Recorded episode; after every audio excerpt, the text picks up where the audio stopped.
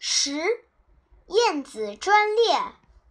有一年春天，在欧洲瑞士的一个车站，一列漂亮舒适的空调列车正准备启程。站台上站满了送行的人，他们送的是一批特殊的客人——燕子。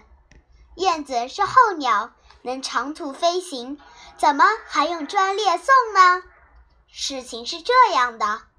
这年春天，成千上万只燕子从南方飞回北方时，在瑞士境内遇到了麻烦。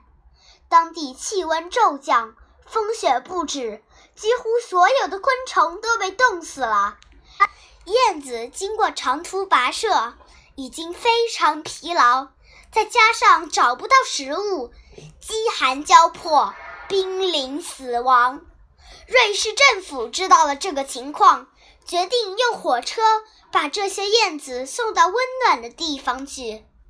于是，政府通过电话和广播呼吁人们立即行动起来，寻找燕子，把它们送到火车站。听到消息后，居民们纷纷走出家门，冒着春寒，顶着满天飞舞的大雪。踏着冻得坚硬的山路，四处寻找冻僵的燕子。一个叫贝蒂的小姑娘听到广播后，和爸爸妈妈一起在覆盖着皑皑白雪的山间岩缝里寻找冻僵的燕子。一天下来，她一个人就救护了十几只燕子。她的脸冻得通红，手冻得僵硬。但他一点儿也不在乎。